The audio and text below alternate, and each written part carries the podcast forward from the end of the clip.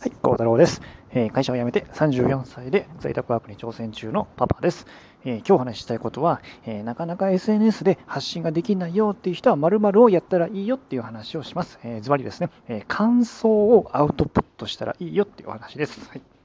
あの僕もね、あの3年前から Twitter やってて、あの Twitter ね、あのスタバナウとかってつぶやく Twitter やってるんですけど、あの3年前ね、めっちゃしょぼいね、発信しかできんかったんですよ。もうね、あの、なんやろ、スタバナウとかも言えなくて、何やったかな、その、なんかね、ネットの記事読んだら、あの、ツイッターマークあって、ね、それを押して、で、発信できるんですね。で、発信できるっていうのは、そのなんか、一言、えー、書いて、で、えー、とそのネット記事読んだリンクがついて、そのままツイッターでつぶやけるっていう風になってるんですけど、もうそれもね、めっちゃしょぼかったんですよ。もうなんかね、うん、うん、よかったとか、うん、ここれはいい記事だったとか、よう書いとったんですよね。で、で、やのになんで今日のじゃあ放送は、じゃあ感想とか言ったらいいよって言うんかっていうとこなんですけど、あの大前提なんですけど、その、何を SNS であのこの昨日あとは発信したいですかって話になってくるんですね。うん、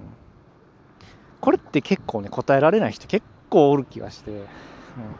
あの僕はね、当初はね、あの本音を発信していきたいっていう、もうね、この会社でき、会社生活やったんですね、ずっと、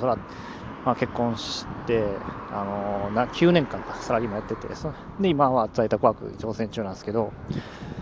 からそのツイッター始めた時も超6年半か 会社員やってたんでもうねなんかね自分の意見なのか自分の本心なのかそれとも上司がこう言ってるから自分がなんか自分の意見っぽく言ってるのかなんかねもうね結構ね精神的にね結構来てました。あのうつ病とかそういうなんかすごいものじゃないと思うんですけどあの来てたのはねすごい感じてて。でいやこれあかんなと思って発信力を、えー、伝えあの鍛えるみたいな本が出てたんですよ。あのゆうこそさんっていうねインフルエンサーのあの方の本を読んで発信力をつけようみたいな本を読んで僕もいやちょっと自分の本心発信したいと思って SNS をツイッター始めたにもかかわらずそんなしょぼいツイートしかできなかったんですよ。うん、よかったとか、うん。でもなんかあの感想やったらねあのやっぱ発信発信しやすいんですよ。うん、あのまあツイッターとか見とったらやっぱすごいね、いい面白いツイートとか多いじゃないですか。なんかもうバズってたりとか、そんなツイートせなあかんかなとか思う、思ってません、うん、いや、でも無理でしょって。そんな無理ですし、あの、第一、まずはね、その感想からでいいんですよ。で、で、その何のためにって話に戻るんですけど、そのね、感想とかツイートね、コツコツコツコツやったってやつ半年ぐらいずっと僕もね。でそしたらやっぱり、なんかこういうふうなことしたいなってのが出てくるんですよね。で僕の場合やったら、あの、副業で5万、次5万稼ぐぞっていう人見つけたんですよ、そのツイッターやってるうちにね。で、です。あ、いいなと思って、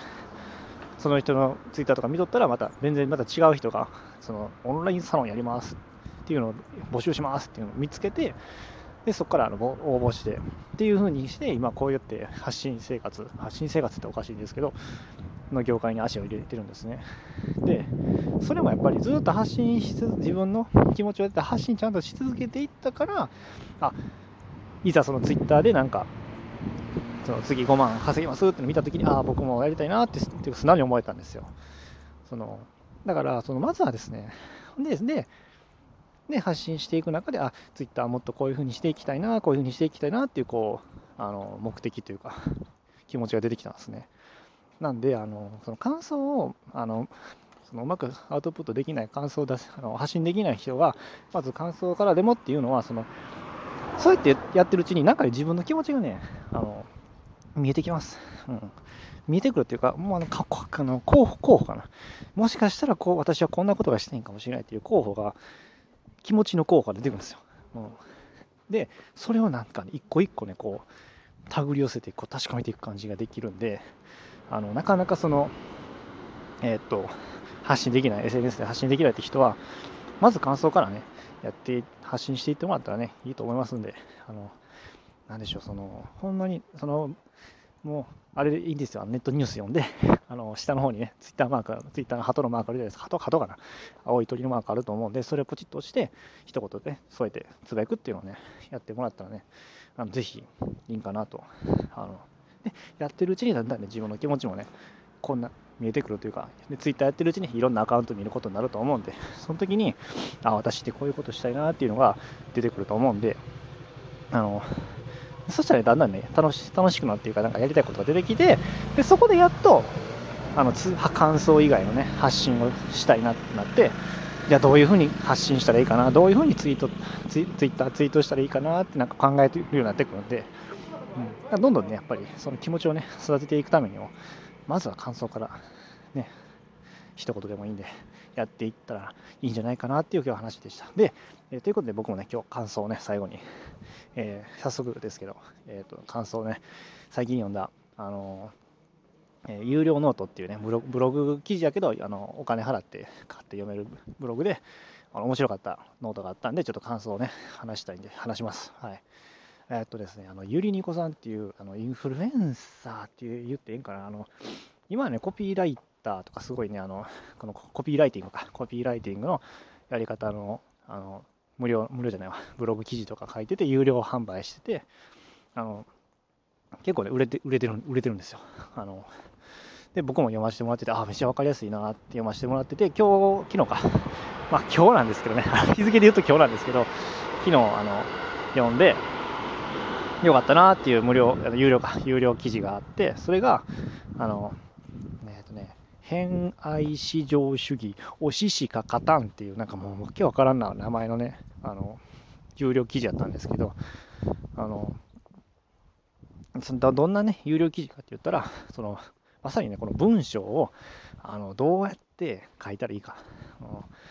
あのなかなか文章書けないなって悩んでる人にはぴったりなね、教材やったんですよ。あの、全然、タイトルからわけわかんない、タイトルからね、全然想像できんかったんですよ。偏愛至上式。あの、偏愛ってあの、えっ、ー、と、好き嫌いの変色ってあるじゃないですか。その変に愛情の愛で、で、至上主義。だから至上っていうのは、あの、もうこれ以上ないっていうのは至上で、で、主義は、あの、主義主張の主義なんですけど、もう全然タイトル意味わからんけど、よく僕、よく買ったなと思いながらね、読んで、で、ひら中見てみたらね、あの、本当にわかりやすい文章の書き方の講座で、ああ、また一つ文章これから書けるようになるなってまた思いました。あのこ初心者の人にもめっちゃおすすめです。あのもうどうやって、私どうやって文章を書いたらいいのって人にもおすすめ、何がおすすめかって言ったらですね、あのその初心者の人の気持ちを分かってくれてるんですよ、めっちゃ。うん、やし、あのまあ、僕も3年ぐらいもツイッターやって、ブログも2年以上やってるんですけど、その人でもなんかちょっともう、うん、なんか最近書けないなっていう人にもおすすめなんですよ。あのすごいね、あの、本質的なことを書かれてて、うわ、